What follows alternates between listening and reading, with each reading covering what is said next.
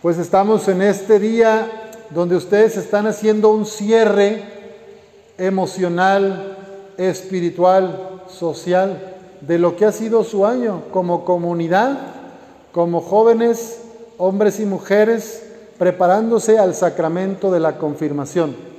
Me alegra mucho presidir esta Eucaristía y celebrar juntos la palabra de Dios y después tener el banquete en el pan bendito, en el cuerpo y la sangre de Cristo. Esta fiesta de Cristo Rey del Universo nos puede ayudar a reflexionar en varias cosas. La primera, solemos pensar en los reyes como personas que están así, arriba del trono, más arriba que los demás, con una capa roja, así como esas del Señor de los Anillos, si han visto los reinos del Señor de los tronos así elevados, ¿verdad? Y su corona grande, y los súbditos ahí que llegan y se les inclinan, y toda una serie de diplomacia y paramaya, ¿verdad? Ese es el concepto que tenemos de los reyes de la tierra. Pero ¿quién es este rey? ¿Quién es Jesús? ¿Cómo reina Jesús? Los poderosos de la tierra, los gobernantes de este mundo, dominan, explotan, atemorizan a sus ciudadanos, tienen a la gente sometida. Se acumula riqueza, se acumula poder, no quieren soltar el poder. Esos son los reyes y gobernantes de este mundo, en todos los países. El estilo de Jesús, la forma de reinar de Jesús, va en contra de esta lógica del mundo. La lógica de Jesús es la del amor y el servicio humilde. ¿Qué hizo Jesús en la última cena? ¿Se acuerdan? Partió el pan, compartió el pan, les dio la vida. ¿Y qué más hizo después de haber cenado? Se puso una toalla, se ciñó y luego se puso a qué? A lavar los pies. Muy bien, estrella le, lavó los pies a sus discípulos y les dijo, si yo que soy el maestro, el Señor, les he lavado los pies, ahora ustedes lávense los pies los unos a los otros. La forma de reinar de Jesús no es el poder ni el dominio, sino es el servicio y el amor desinteresado, el apoyar a los hermanos y hermanas. Lo que ustedes acaban de vivir en esta dinámica, en estos cuadros temáticos de problemáticas sociales, familiares, personales en la juventud de México y del mundo, nos puede ayudar a pensar en cuán grande es nuestra misión, cuántas personas están sufriendo. Quizá como tú lo has hecho y ya lo has superado, hay otros que están ahorita en problemas graves, con adicciones, de alcoholismo, con malas compañías, con delincuencia, con amenazas de vida o muerte. Diferentes situaciones que hemos estado quizás cerca de ellos o de ellas y hemos conocido gente que está sufriendo. Pues, ¿qué haría Jesús? Lo que quiere Jesús es entrar como luz y esperanza en la vida de los demás. Como decía hace unos momentos la hermana Carmen, que tú puedas ser el reflejo del amor de Dios, de la misericordia de Dios en esos espacios donde hay mentira, donde hay mentira, que tú seas auténtica, que tú seas verdadero. Donde hay oscuridad, que tú ilumines, que tú lleves luz. Donde hay odio, que tú lleves el perdón. Donde hay rencores, miedos, que tú lleves la paz. Tú y yo estamos llamados a ser servidoras y servidores de la misión de Cristo. Y en el Evangelio lo vimos junto a los dos ladrones que habían sido también crucificados.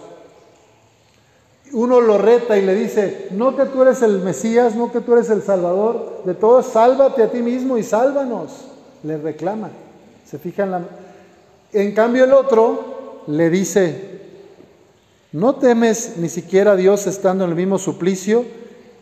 Este no ha hecho nada malo. Nosotros recibimos justamente el pago de lo que hicimos. Y ese ladrón le dice a Jesús, Señor, cuando llegues a tu reino, acuérdate de mí.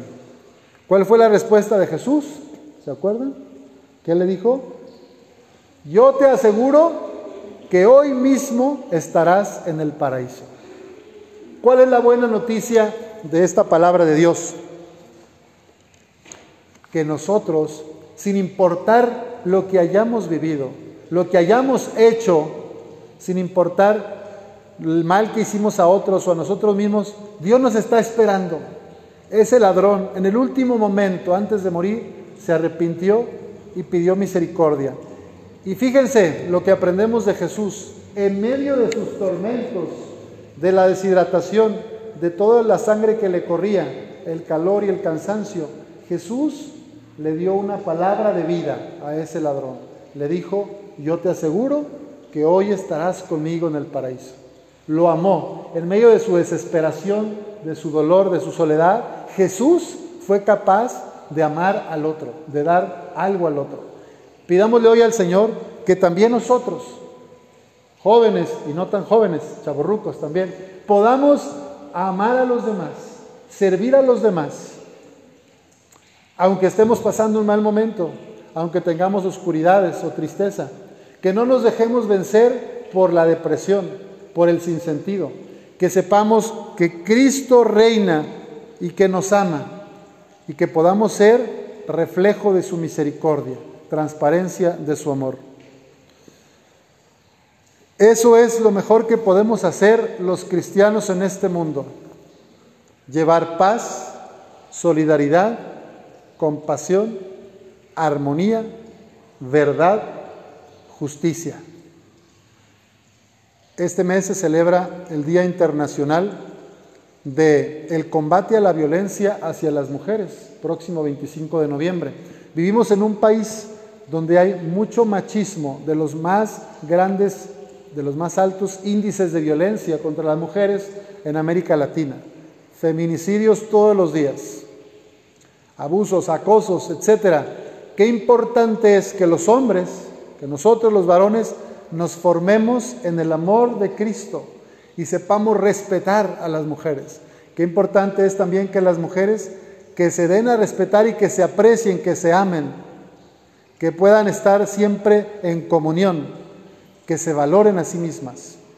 El machismo y el patriarcado no avanzaría si las mujeres saben el valor que tienen. Y también los hombres tenemos la tarea de reconocer la dignidad de hijas e hijos de Dios que todos tenemos. Ante Dios todos somos iguales. Tristemente, herencia de la cultura, todavía en algunas familias y en algunos pueblos y naciones se piensa que los hombres valen más que las mujeres, o que a los hombres hay que atenderlos mejor, o que la mujer sea la que sirve siempre al hombre. Esos son patrones aprendidos e injustos. A nosotros nos toca que haya igualdad, que haya equidad. Y ustedes son la generación que lo va a hacer posible, poco a poco, y con diálogo, con comunicación, no con guerras ni guerrillas, no con violencia.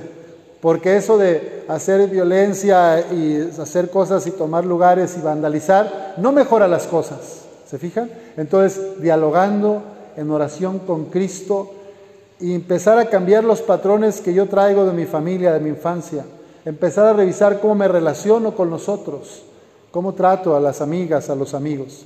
Pues que el Señor nos ayude a todos a ser mejores personas y que podamos estar dispuestos a servir a los que pasan hambre y sed, a los jóvenes que están tristes, que se sienten solos. Que así sea.